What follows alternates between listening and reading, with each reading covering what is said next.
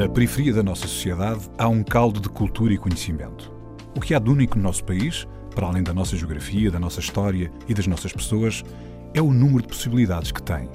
A nossa diversidade e o conjunto de conhecimento que ela contém é a nossa maior riqueza.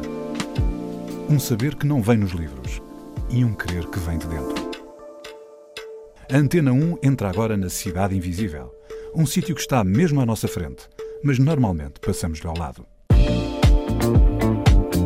poucas referências que apareciam, por exemplo, uma Mel B na Spice Girls, eu queria ser a Mel B, porque era a única negra. Quando apareceu a Stell C, eu queria ser a Stell C. Uh, quando apareceu a Destiny Child, eu queria ser a, a, elas. Ou seja, as poucas que havia, ou seja, não havia variedades para eu escolher, mas as poucas que havia, eu queria ser elas. A Cidade Invisível é Mangualde, no distrito de Viseu, e Lisboa, com passagem por Coimbra e pelo Porto. O percurso de Mariama Njai levou-a por quatro cidades portuguesas para finalmente se encontrar com a África. Ela é Mary África e está a preparar o futuro. Mariama, obrigado por estás aqui connosco, apesar de hoje ainda implicar alguma distância. Se calhar é um pouco inevitável, não sei se achas piada ou se é mais do mesmo, mas se calhar podias explicar em tuas palavras, ou como é que consegues descrever esse crescimento em Mangualde? Engraçado, eh, Mangualde, se eu disser a muita gente, as pessoas nem sequer sabem onde é que fica localizado, então há toda uma explicação que é no centro, que é perto de Viseu, que é a referência para as pessoas saberem, e é uma realidade completamente diferente das cidades grandes, não é? Tipo Porto e Lisboa, eh, porque não há diversidade quase nenhuma. Então, a única família negra que havia era mesmo a minha. então, o crescimento lá foi um bocado difícil por essa alienação toda que havia e procura de representatividade, que acho que é, no fundo, o que me faz hoje fazer os projetos que eu faço agora, porque queria tanto essa representatividade, então estou a criar as plataformas que eu queria quando era jovem e que não tinha, basicamente. A tua resposta é curiosa, Mariama, até porque, um bocado de propósito, na pergunta não, não fiz que ela fosse implícita, não é? O fato de seres negra. Ou seja, tu começaste até claramente a falar das diferenças que há entre um sítio como Angualde e, e países maiores como o Porto ou Lisboa. Mas inferiste na tua resposta logo essa posição enquanto mulher negra, enquanto criança negra. Como é que isso se fazia notar em Mangualde? Uh, Notava-se efetivamente progressões mais veladas ou microagressões diárias? Como era? Uh, ou seja, num, quando nós estamos numa, numa cidade, aliás, Mangualde é uma cidade, nem é uma aldeia, apesar de parecer provinciano, uh, mas as pessoas têm uma mentalidade muito mais conservadora uh, lá e não estão habituadas a ver pessoas que sejam diferentes delas, basicamente é isso. E então, desde, desde nova, sempre me foi apontada essa diferença, mesmo logo quando eu fui para a primária, acho que foi quando eu notei a diferença porque a verdade é que eu não me lembro, uh, não me acordo todos os dias a pensar eu sou negra. Não, as pessoas é que me lembram desse facto e de eu ser diferente. Mas, oh Mariana, é? quantos anos é que tu viveste em Mangualde? Vivi desde os meus 5 até aos 17, 18, depois fui para a Portanto, universidade. A partir de uma determinada altura já era normal verem-te, não? Sim e não, porque Mangualde, como é cidade, tinha, tem várias aldeias à, volta, mas em termos de escola, uh, uh, todas uh, as crianças vinham para Mangualde estudar. Não é como se convivessem comigo diariamente, era só na escola. E para elas era, era, era completamente era completamente diferente, não estavam habituados àquela realidade. E mesmo os próprios pais também não estavam habituados a ver uma família diferente. Mas claro que a minha família até tinha algum status, porque meu pai era jogador de futebol e era conhecido por ser jogador de futebol lá no Mangualde, onde acabou a carreira, na altura, e então toda a gente o conhecia. Então havia também um certo nível de respeito, mas ao mesmo tempo havia sempre essa discriminação inerente que, que, que não dá para controlar, acontece sempre. Mas então tu, tu, depois foste viver para o Porto para estudar ou para Coimbra, há pouco como estavas a explicar? Foste Sim. Para, para Coimbra ou logo, logo para o Porto? Não, fui para Coimbra estudar, tirei uh, formação em Engenharia do Ambiente, sou engenheira, e depois de Coimbra, que não, não tinha muitas oportunidades profissionais, fui para o Porto, porque eu já tinha uma grande afinidade com o Porto, porque o meu pai, como era jogador de futebol, que eu estava a dizer, sempre que ele mudava de clube, nós mudávamos de casa quando éramos pequenos, e o Porto era sempre a referência para ele, para ir ter com os seus amigos jogadores, então mesmo vivendo em Mangualde, nós íamos sempre ao Porto todos os fins de semana, que era onde eles também encontravam uh, a comunidade deles, não é? Uh, a, a, nossa família negra, a nossa comunidade negra lá, e eles não se sentiam tanto tão isolados em, em Mangualde. E então o Porto sempre teve no meu coração e eu sempre disse que eu queria ir viver mesmo para o Porto quando tivesse a oportunidade. E, e assim fiz e estive lá há cinco anos. Olha, e hum, como é que foi fazer? Bem, tu agora que estás em Lisboa deves perceber um bocado a perspectiva desta pergunta, mas como é que realizaste um processo de referenciação de pessoas negras eh, estando em Mangualde? Foi através da família? Através do imaginário que talvez a televisão te trouxesse?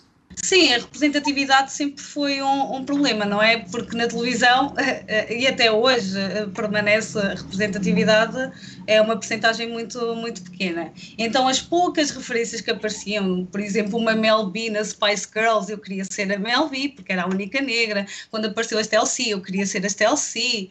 Uh, quando apareceu a Destiny Child, eu queria ser a, a, elas. Ou seja, as poucas que havia, ou seja, não havia variedades para eu escolher, mas as poucas que havia, eu queria ser elas, uh, porque de facto referências não, não havia, não, não haviam nenhumas. E agora também vindo para Lisboa é diferente ter uma expressão de pessoas como, como eu, não é? Uh, e ao princípio até foi um choque para mim porque não estava habituada até eu ver tanta gente negra queria perguntar se sentes que alguma coisa evoluiu nos últimos anos, quer dizer, as miúdas hoje em dia uma miúda de 7, 8 anos eh, eh, em Mangualde já poderia eventualmente ter como role model alguém mais próximo, como por exemplo a Blaia. Sentes que uhum. houve uma evolução na sociedade em geral e em, na portuguesa, de alguma forma, em termos de integração de raças? é assim, eu acho que há mais referências, mas acho que não são suficientes, honestamente. Não acho que são uh, suficientes, mas se for a ver ao nível internacional, já há muitas mais e também com acesso à internet, acho que é muito mais fácil. Antigamente eu não tinha acesso à internet, não, não tinha acesso à informação e vivia um bocado nesse isolamento de não há pessoas como eu, que era o meu pensamento quando, quando era miúda. E, uh, e, é, e, foi difícil crescer dessa forma, sem referências, ou ser só a tua família e não haver mais ninguém como tu, com êxito, ou que, que tivesse chegado a certos patamares de vida, ou mesmo estudos. Fui a primeira a ir para a universidade. Pronto, há essas, essas, essas pequenas, grandes diferenças, mas uh, acho que agora há mais. Há mais uh, representatividade, mas podia-se fazer um esforço maior para a representatividade ser, uh, ser maior e proporcional ao que, ao que há uh, no, em Portugal, eu acho. Olha, na verdade, eh, eu vindo-te aqui a tua história, e este tem sido um programa que as pessoas dizem convém de periferia, e penso em periferia mais como arredores, subúrbios é? da grande cidade, em especial de Lisboa, mas é giro porque no teu caso, quer dizer, é quase uma tripla periferia, não é? O interior, não é? uma pessoa que cresce no interior, a pessoa que cresce no interior sendo negro, negra neste caso, e sendo mulher é quase uma espécie de tripla periferia, não é? Agora, queria aqui discutir com, não sei, por aqui um bocado esta, não sei se queres ensaiar sobre isto, mas já tivemos aqui outras mulheres negras no programa e há uma história reproduzida muitas vezes de sobrevivência, combate, resistência, resiliência. E é curioso também como isso transmite um lado mau, não é? Transmite um bocado aquele lado que, portanto, por um lado, há esses atributos, mas não era suposto, se calhar, uma mulher negra uh, ter que passar por isso tudo, né? ter que superar tantos obstáculos, criar uma série de coisas que não deviam acontecidas porque deviam ser devidas, não é? garantidas. E houve uma polémica até nas redes sociais com o jogador de futebol e com, e com uma personagem nas redes sociais, ambos negros, não é? E que falavam com alguma hum, validade que, sendo eles negros e filhos negras, que não gostavam de mulheres negras, não é? que para efeitos, por exemplo, de romance teriam que ser uh, necessariamente mulheres mais claras. E queria perguntar se este. Se de algum modo, maneira como em Portugal se reproduz a imagem da mulher negra, no sentido em que eu expressei há pouco, impede as pessoas de olharem para ela de outra maneira, mesmo dentro da comunidade.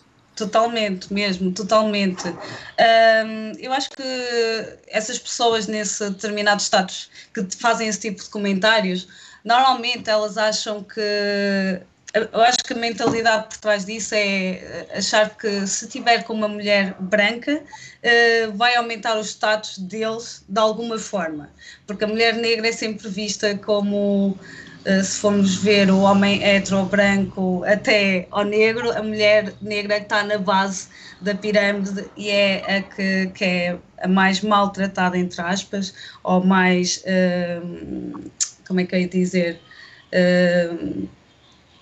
sempre vista de uma forma até quase desumana, porque é muito matriarcal, mas tem que ter força para tudo, nunca pode ter uh, vulnerabilidades.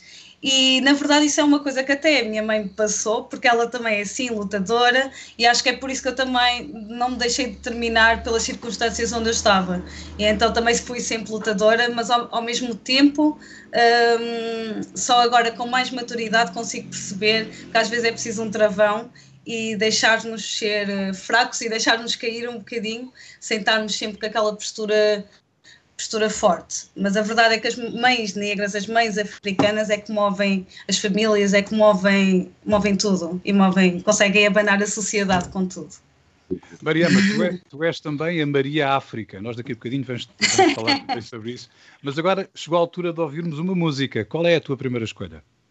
Então, o que me faz lembrar a adolescência é Cool Noise, uh, ponto sem retorno. Vamos então ouvir Cool Noise, ponto sem retorno.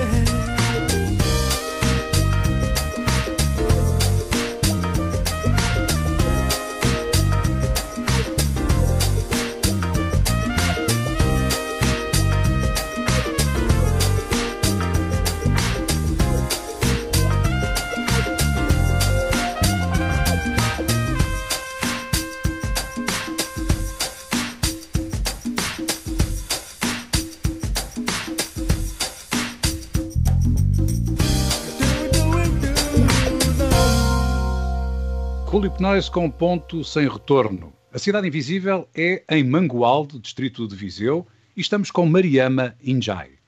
Mariama, há pouco falavas de um determinado momento que querias cumprir a tua vida no Porto, não é? Porque tinhas uma afinidade e assim que saíste da faculdade em Coimbra, foste para o Porto estabelecer a tua vida. O que é que uhum. começaste a fazer? Eras engenheira, chegaste ao Porto, Sim, na verdade, uh, eu nunca cheguei a trabalhar. Quer dizer, trabalhei em engenharia, trabalhei numa câmara, a Câmara da Nadia, ali na Bairrada, uh, mas eu percebi que não era o curso que eu, que eu queria. Uh, na verdade, até era é uma coisa que acontece com os pais africanos de quererem que os filhos sejam, os pais em geral, os, os, filhos sejam determinadas coisas que eles acham que vão ter estatuto. Ser engenheiro, ser doutor, pronto, e os meus pais queriam mesmo que eu fosse engenheira. E então eu fui engenheira, mas cheguei ao fim, não é isto que eu quero, mesmo de todo. E então, na verdade, eh, o que eu gosto é, é na área de comunicação, que, que gostava de trabalhar e gosto de trabalhar e acho que tenho, que tenho mais, mais jeito. E então no Porto acabei por trabalhar em imensos trabalhos diferentes, não relacionados com, com engenharia, apesar de ter mandado os meus currículos, mas foi muito difícil também esse, esse processo. E, e chegaste a fazer algum upgrade do ponto de vista curricular em relação a, essa tua vontade? Agora já, já eras engenheira, tipo, chegaste a fazer algum tipo de curso extra de comunicação, workshops? Não, na verdade, sabes, eu vim até para Lisboa porque eu queria fazer um curso de apresentadora e, e, e rádio. Pronto. Uh, mas por alguma razão o universo tem dessas coisas. Eu tentei me inscrever várias vezes, ou era porque o curso tinha mínimos de inscri... não tinha mínimos de inscritos, ou porque naquela altura já tinha passado a data e já estava cheio. Houve assim uma série de situações que eu cheguei à conclusão, é o universo a dizer-me que eu não tenho que ir por este caminho, que se calhar devia esperar e devia focar noutras coisas. E então acabei por focar mais no Afro Mary, uh, o projeto que depois, entretanto, desenvolvi, e até desenvolvi porque eu queria estudar, uh, eu a falar na câmara, porque eu tinha muita vergonha alheia de ver, ver a, tua, a, imagem, ouvir a minha voz e todas as coisas. E então, associado a, a, às experiências que eu tinha de vida, mais o que eu queria fazer, hum, acabei por desenvolver isso e, e praticar essa comunicação de, de outra forma. Oh, Mariamba, agora, eh, pegando exatamente no, no Afro Mary, eu vou uhum. pôr aqui um som e depois gostava que tu me explicasse o que é que ele, o que é que ele quer dizer para ti. Like, I'll tell you what freedom is to me. No fear. I mean, really, no fear. If I, if I could have that half of my life, no fear. That's what children Sabes quem é que está a falar? É Nina Simone, não é? É, é Nina Simone num, numa entrevista em 1970, onde Sim. ela diz que a liberdade para ela é o sentimento de não ter medo. Sim. E tu tens exatamente esta frase no, no teu portal do YouTube, é a frase que está lá. Exatamente. Porquê é que tu, Exatamente. Porquê é que tu uh, fazes este grito de ativismo? É uma coisa de agora, por causa das questões relacionadas com este, com este caso do, do George Floyd uh, nos Estados Unidos, ou é uma coisa que é intrinsecamente tua? É intrinsecamente minha. Aliás, está, desde o início do, do, do, canal do YouTube, essa frase está lá, uh, porque eu, durante anos, por causa de todas as experiências que, que eu passei, uh, eu fui-me diminuindo, não é? É natural que quando tu não tens referências, quando um, há as microagressões diárias e tu não tens ninguém que, do leque eh, de pessoas que, que conviviam contigo que, que, te possam suportar ou dar algum suporte eh, nesse sentido, eu sentia-me muito sozinha e adiei muitos, muitos projetos que só agora é que eu estou a fazer, mas que já estão pensados há anos, só que eu não tinha coragem. E então é isso, a liberdade é mesmo não ter medo e percebi mesmo que o medo é um sentimento limitador mesmo. Tu estavas a dizer que quiseste experimentar com o canal de YouTube uhum. como é que te relacionavas com a câmara e como conseguias fazer comunicar. Mas, mas até onde é que tu queres chegar? Eu agora uh, eu fui testando várias coisas com, com o. Comecei com o YouTube, mas o meu objetivo não era ser youtuber, como agora toda a gente quer. Eu queria arranjar um canal de comunicação, testar a minha comunicação, se as pessoas conseguiam receber a minha mensagem, se eu conseguia passar a minha experiência, e no fundo aquilo também funcionou como uma cura, porque pela primeira vez eu estava a expor tudo aquilo que, que eu tinha sofrido, tudo aquilo que me magoava, e outras pessoas estavam-se a relacionar com, com isso. Uh, e voltando às referências, comecei a fazer entrevistas porque aqui, logo quando cheguei em Lisboa, comecei a conhecer as referências que eu queria conhecer. O, a pessoa que era doutorada, a pessoa que era académica, uh, e fui entrevistando essas pessoas para mostrar essa visibilidade, porque, como eu, havia muito mais gente que não tinha noção que existiam pessoas negras nestes cargos, nestes estatutos. E eu queria eliminar exatamente essa invisibilidade, tipo, estão aqui, são estas pessoas, vamos mostrar, olha o que é que elas fazem. Eu quero que inspire. Eu gosto de inspirar outras pessoas, mas e eu entrevisto pessoas que me inspiram também, que, que eu sinto essa energia, que eu sinto esse, esse, a mesma onda de comprimento, e comprimento de onda, aliás.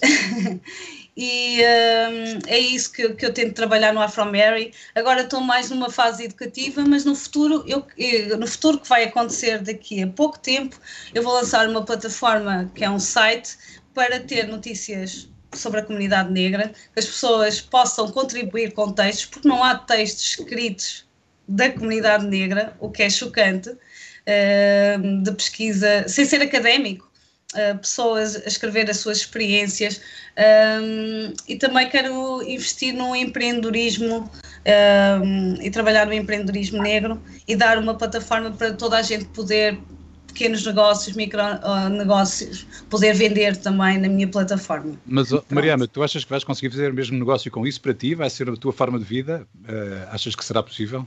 Já é, uma, é um método, não é novo, é, já, já foi aplicado em vários países. Eu tive este tempo todo da quarentena, pelo menos, a estudar estas coisas todas, a fazer vários cursos para me munir de, de conhecimento.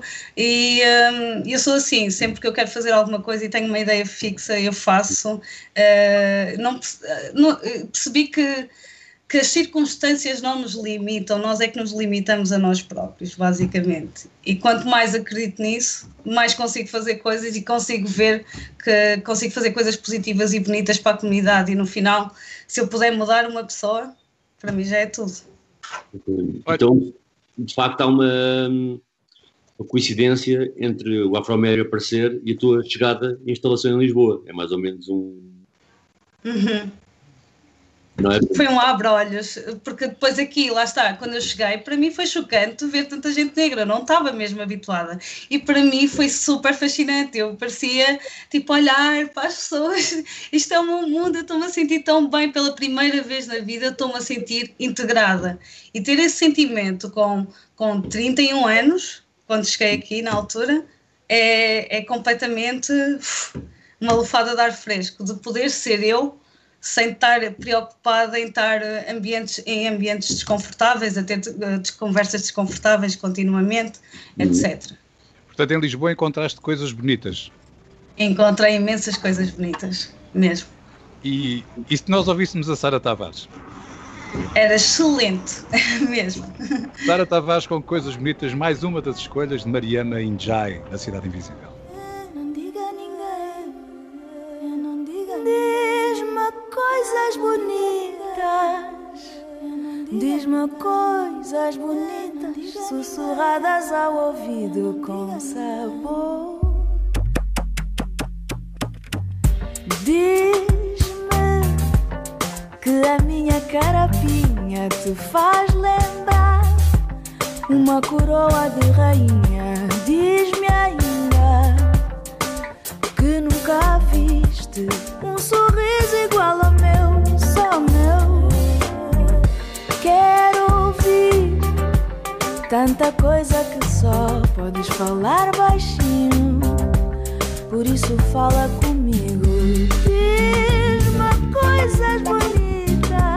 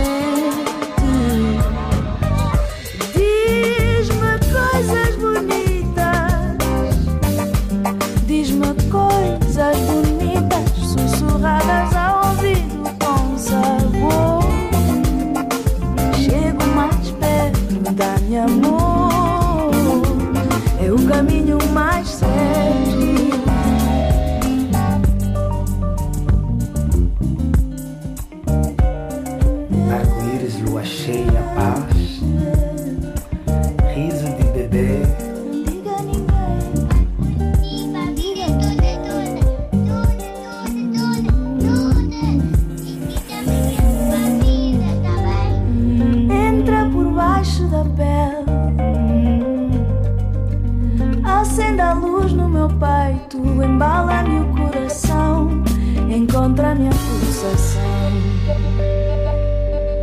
Diz-me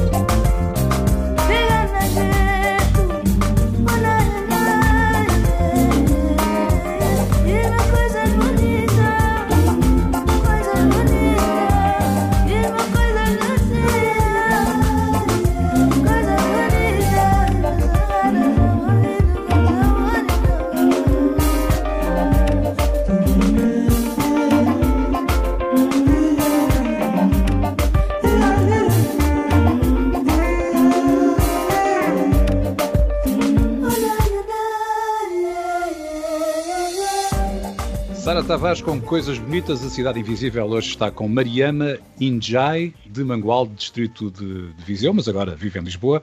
Ela é também Afromeri, com dois Y no Instagram.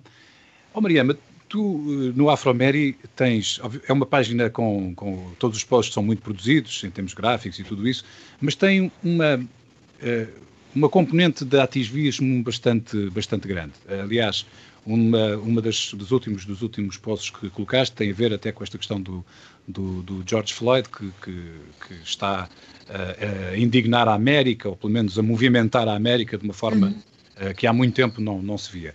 E obviamente que isto é um tema da atualidade, não é? um tema atual que até já chegou a países europeus. Em Portugal, ainda há pouco tempo, houve uma manifestação muito grande na Avenida Almirante Reis, exatamente de apoio a, a, a esta causa da igualdade. Qual é é a tua perspectiva, sendo portuguesa e negra, obviamente, sobre este tema? Eh, Tu já falaste um pouco no teu percurso, que é um percurso de, te de encontrares eh, pontos de referência de- da tua cultura, que de repente tu encontraste em Lisboa, mas eh, como é que tu te posicionas como portuguesa e negra neste, neste tema? Sim, Uh, de facto isto foi um tema que acho que nos apanhou todos de sobressalto porque realmente foi filmado. Não é nada de novo. A comunidade negra já sabe que isto se passa uh, diariamente e por acaso no post que eu coloquei, eh, além do George Floyd, eu pus, um, pus o, João, o João Filipe também do Brasil, coloquei aqui a Cláudia Simões aqui de Portugal, fiz referência a várias situações para dizer que não é só um problema da América, é um problema do mundo, basicamente. E racismo, uh, de facto, tem que ser discutido. Uh, claro que isto teve uma, é uma situação mediática e ganhou esse mediatismo, mas ao mesmo tempo eu acho que foi positivo, porque uh, mais uma vez houve abertura para a conversação sobre esta temática que toda a gente anda o ano todo a evitar. Uh, os movimentos já existiam antes e, e, as manifestações sobre isto já existiam antes também. E basicamente nós só juntámos, nesta manifestação que eu senti, nós só juntámos este facto e este mediatismo aos movimentos que nós já fazíamos, às manifestações que nós já fazíamos a combater o, o, o racismo. Uh, eu, por acaso, na manifestação nem associei tanto ao George Floyd, associei mesmo ao combate antirracista. Uh, aliás, racista.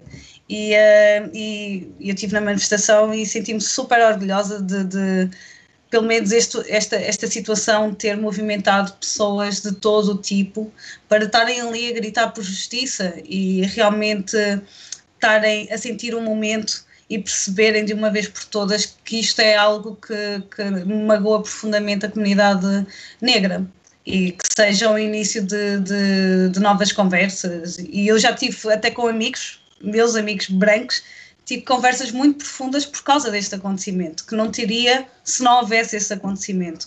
Então há aqui, um, há, há aqui uma cura também nas nossas relações e abertura para falar uh, de uma forma melhor sobre esta, esta, esta situação social. Ô Mariana, posso fazer uh, uma pergunta dividida em duas. Uma é, e acho que é interessante tu, tu vires de, desculpa a expressão, de fora no sentido de Lisboa, não de fora da uhum. uh, onde existe um movimento antirracista de base local, comunitário há, há muitos anos, não é?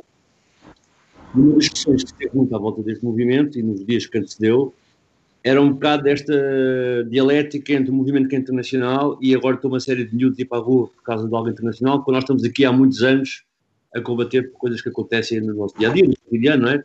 Sentiste que a mensagem.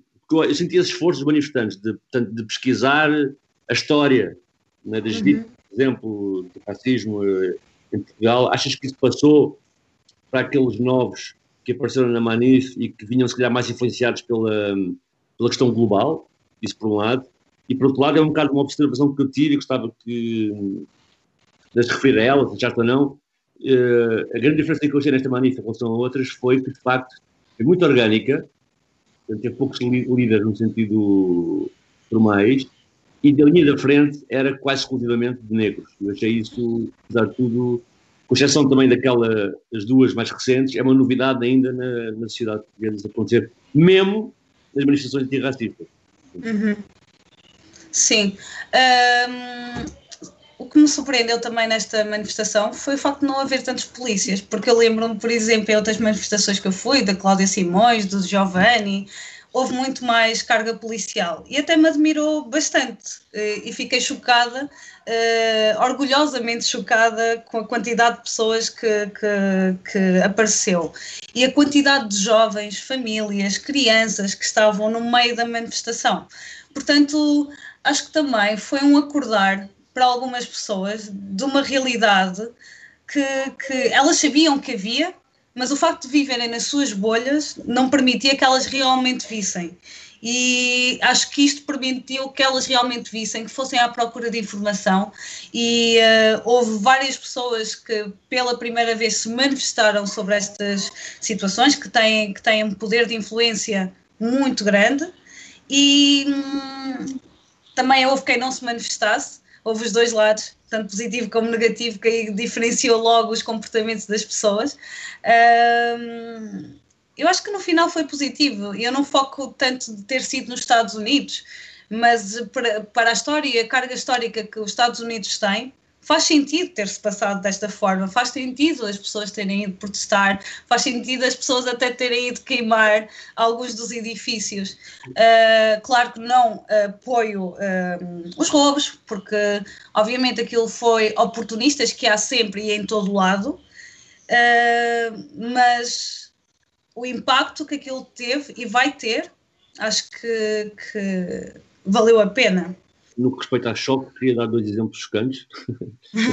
o meu percurso, assim, de observar isto, que é, um, foi o Mayor de Los Angeles decidir que 115 milhões de euros que ia investir na polícia vai investir nas comunidades racializadas, isso por um lado, e se calhar o mais forte de todos é Minneapolis estar agora a decidir, já nove vereadores dos 12 já assumiram, acabar com a polícia, Uhum. É um novo sistema de segurança público baseado nas comunidades, etc. Achei isso bastante interessante a nível dos impactos que Sim. possa vir a ter esta discussão. Não é? Oh, oh, António, em relação a essa questão de Minneapolis, eu não sei exatamente os detalhes, mas eu, o que me pareceu, eu, tu provavelmente até conhecerás a, a, situação melhor do que eu, mas o que me pareceu é que iam desmantelar a força policial e constituí-la de novo com uma nova configuração, mas sendo uma força policial. Acho que já houve outro, uma outra cidade nos Estados Unidos que agora não tenho presente o, o, qual era, onde isso aconteceu também, uma altura em que foi desmantelada a força policial e foi, foi novamente constituída de novo uh, uma força policial para basicamente voltar eh, tudo ao início, para, para, para acabar com alguns problemas que estavam enraizados na própria Uhum. Eu não sei se vai, eh, se vai acabar, mas é um ponto de partida. Eu também vi essa notícia deles desmantelarem eh, a polícia, mas sinceramente eh, tem que haver mesmo uma educação antirracista naqueles polícias. Há coisas, há- há comportamentos que já estão enraizados. Há imensos vídeos eh, que, que se pôde ver depois nesta era, parece que agora apareceram vídeos por todo lado e que realmente dá para ver essa dualidade de tratamento eh, de umas pessoas para, para as outras. E, e acho que é isso que foi tão chocante para tanta gente que nunca se tinha apercebido ou nunca se quis aperceber ou, ou fazer o esforço para eh, de- desta- destas realidades.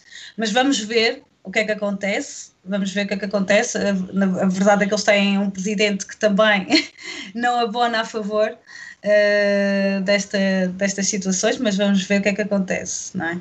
Mas sabes o mais incrível e o mais hipócrita desta situação toda? Eh, que teve- tiveram eh, estes dias todos em manifestações, em protestos, quando podiam, logo desde o primeiro dia, prender os quatro, quatro polícias. Evitava-se isso tudo. Mas mostrou ali que houve uma, uma reticência ainda em dar o benefício da dúvida a estes polícias, quando obviamente tínhamos um vídeo que toda a gente viu e pôde julgar. Uh, toda a gente foi juiz ne- nessa visualização do vídeo e demoraram tanto tempo e isso é que acho que enraiveceu a população. Sim, Mas podia ter sido evitado se fosse imediato, nem sequer seria uma questão. Buscar consciência foi, eles fizeram isso, despedimos e pronto. Não é? E Sim, daí, sim. A Cidade Invisível também trata das questões da atualidade, foi o que estivemos a fazer agora aqui durante um pouco. Obviamente que Sim. lutar pelos mesmos direitos é também lutar pela- pelo direito à diferença. E isso também é o que a Cidade Invisível faz. Mariama, mais uma escolha musical. Então, eh, uma artista que é das minhas favoritas é Erika Badu, On and On. Erika Badu, On and On.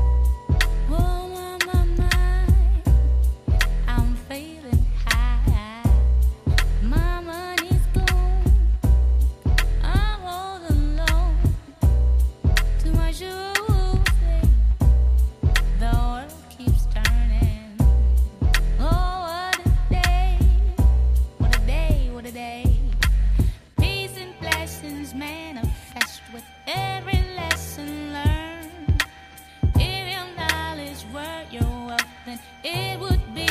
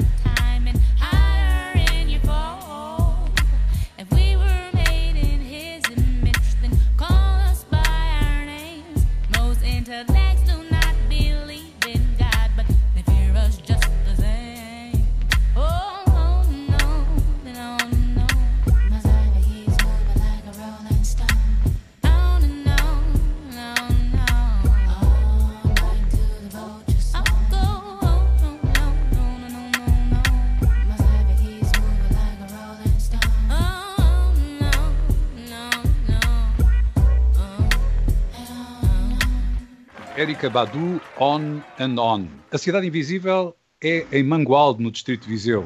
E estamos com Mariama Injai. já deste um bocado o toque sobre isso, não é? Acabaste por denunciar-te ainda bem sobre o que estás a fazer e qual é o percurso e, ligado muito a uma aprendizagem permanente de ti própria, mas também de instrumentos que possas usar. Qual é o caminho da Afromédia? Eu, tenho reparado uh, ultimamente, desde que sigo, tens melhorado imenso até as questões do cuidado das apresentações dos posts, com mais infografia, não é? Uhum. Onde é que vais caminhar com esta plataforma? Sim, eu decidi melhorar nessa parte porque hum, eu quero mesmo que o, o público que, que me está a seguir se eduque sobre, sobre as temáticas. E eu percebia que havia várias dúvidas sobre várias temáticas e então também quis fazer de uma forma muito mais apelativa que acho que as pessoas também recebem uh, de, melhor, de melhor forma, porque eu estou a falar de assuntos pesados, mas quero que seja absorvida de uma forma leve, não sei se faz sentido. E uh, então decidi investir nisso, dar mais, mais texto, mais conhecimento.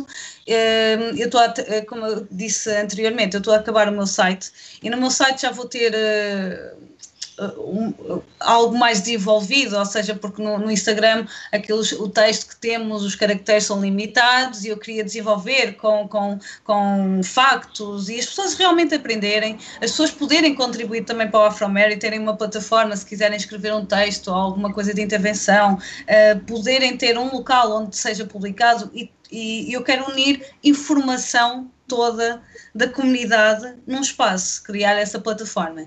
E também tinha dito que eu queria, uh, além disso, o site ter um, um, uma secção de marketplace afro que dá oportunidade a micro e pequenos negócios, empreendedores, porque de facto eu descobri muita gente talentosa agora nestes dias no Instagram e que não tem visibilidade. E há uma dificuldade enorme entre nós, comunidade, eu encontrar um Instagram de alguém que faça X, Y e Z. E havia essa dificuldade e era a maior queixa que, que, que as pessoas tinham sempre. E então decidi unir tudo numa plataforma que toda a gente pode ir lá e uh, comprar os produtos e estás a apoiar e a criar o black money, não é? Gerar uh, economia dentro da, da comunidade, que acho que é isso que é preciso também. E eu acredito muito. Diz, diz. Tens essa rede consolidada? Já tens um grupo de empreendedores para projetar no teu site? Já tens também um, um acervo bom de pessoas que escrevam? Já tenho, já tenho algumas pessoas, porque uh, o facto de ter o Afro-Mary fez com que eu conhecesse tanta gente que está sempre a dizer eu quero trabalhar nisto e aquilo, mas não tem a oportunidade, então eu estou a arranjar a plataforma para toda a gente ter a oportunidade. Eu quero fazer isto que seja um site também da comunidade, é um Afro-Mary, vamos ter notícias, uh, vamos ter notícias que não sejam só negativas e que sejam só corpos mortos a ser assassinados, vamos ter notícias positivas sobre a nossa comunidade, e porque isso acho que influencia também. Maria, mas tu estás a trabalhar sozinha? Eu trabalho a... sozinha. Eu trabalho site, sozinha nisto. Esse site está a ser feito todo por ti, é isso? Tudo. Tudo que eu faço na Afromer é feito por mim. Eu sou E muito. qual- Vou aprender e vou fazer. Eu E sou- E esse site vai ser Afromary também ou vai ter outra, outra marca? Já tens outra marca? Não, vai ser Afro-Mary para continuar eh, eh, o que eu já estou a fazer, mas vai ser um Afro-Mary com blog, porque toda a gente diz que eu sou blogger, mas eu não tenho nenhum blog, nem uma autoridade no, no, no, no mundo digital, website neste caso. E então eu queria criar essa autoridade para, para também validar mais e fazer um, um trabalho que, que ao nível de, de empreendedorismo possa ajudar também os outros. Eh, O Afro-Mary é sempre ajudar os outros. E todos possamos crescer. Observação em forma de pergunta, mas aqui parece muito que o teu percurso, não é?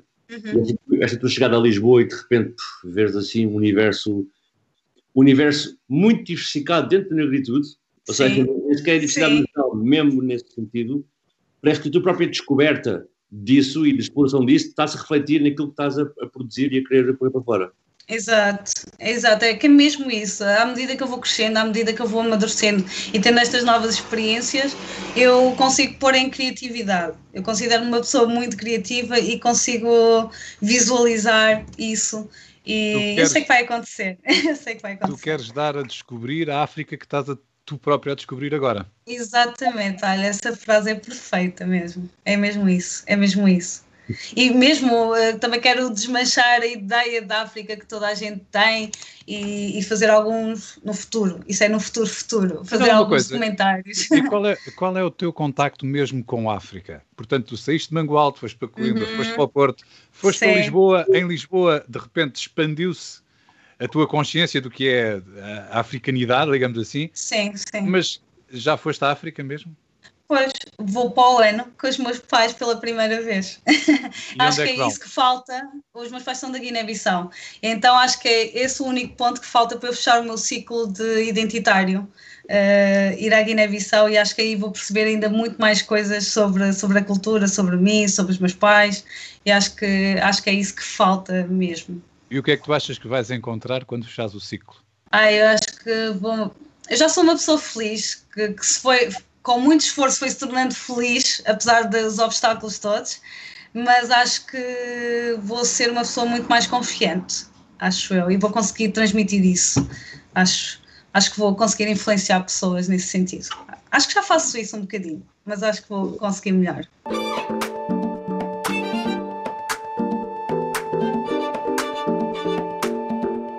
Mary África. Ela está a preparar o futuro. O percurso de Mariama Njai levou-a por quatro cidades portuguesas para finalmente se encontrar com a África.